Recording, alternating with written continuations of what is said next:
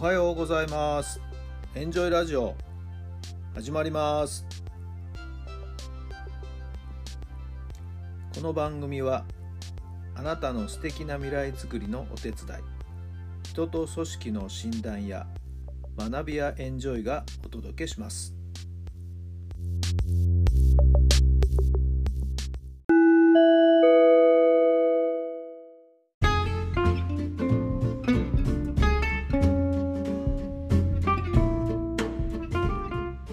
改めまして皆さんおはようございます。タラさんです。どんな朝をお迎えでしょうか。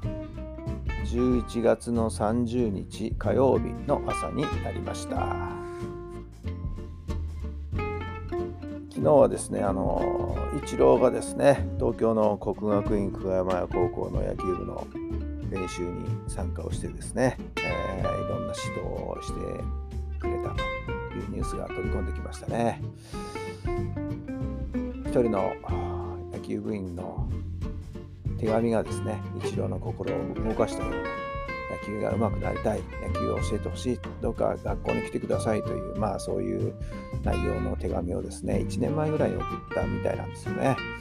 それが心、あの一郎の心をぐっと掴んだみたいですね。はい。まあついつい大人はね、一郎を呼ぶのにどうしたらいいの？みたいに。はい。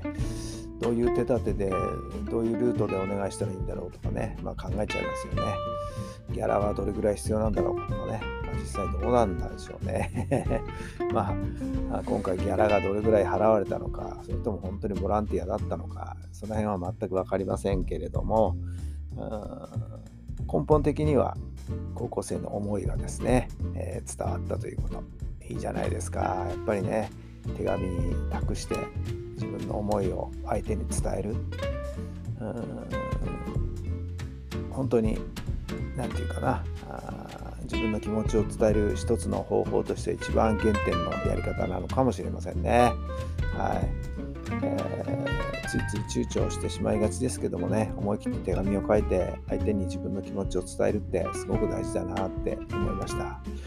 高校生はすごい幸せなね最高の3時間ぐらいだったと思いますけどね時間を過ごせたんじゃないですか。目の前でイチローがね打ってるところ守ってるところはいそしていろんなことを教えていただいて。いやー最高ですよね。はい、えー、こんな素晴らしいことってないなと思いますけどね。はい。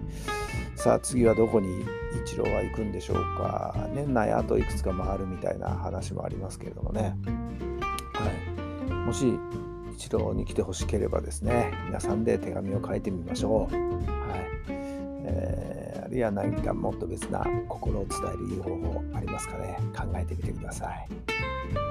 さあそれでは今日の質問です。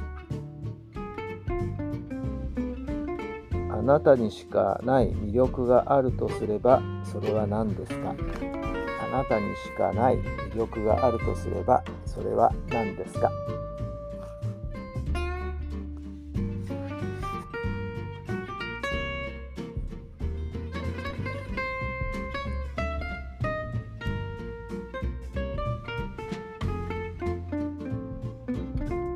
はい、どんなお答えが出たでしょうか？あ、今月最後の質問になりましたね。えー、自分の魅力なんでしょうね。自分にしかない魅力って何でしょうね。野球を語る熱い気持ちかな。はい。人を思う気持ちかな。はい。えー、まあ優しさかな。ちょっとかっこよすぎますか。はい。えー、まあ人が大好きなんでしょうね、きっとね。はい。えー、そんなところが他の人には魅力に映るかもしれませんね。えー、まあ聞いてみないとわかんないな。はい。皆さんは自分自身の魅力なんだと思いますか？わからなければ他の人に聞いてみましょうね。はい。さあ、一月どんな感じで過ごしましたか？さあ、今日もラスト一日え充実した一月になりますように、ね。え終わり良ければ全てよし。そしてまた今日が明日に来月につながりますからね。どうぞ楽しい一日充実した一日をお過ごしください。それではまた明日。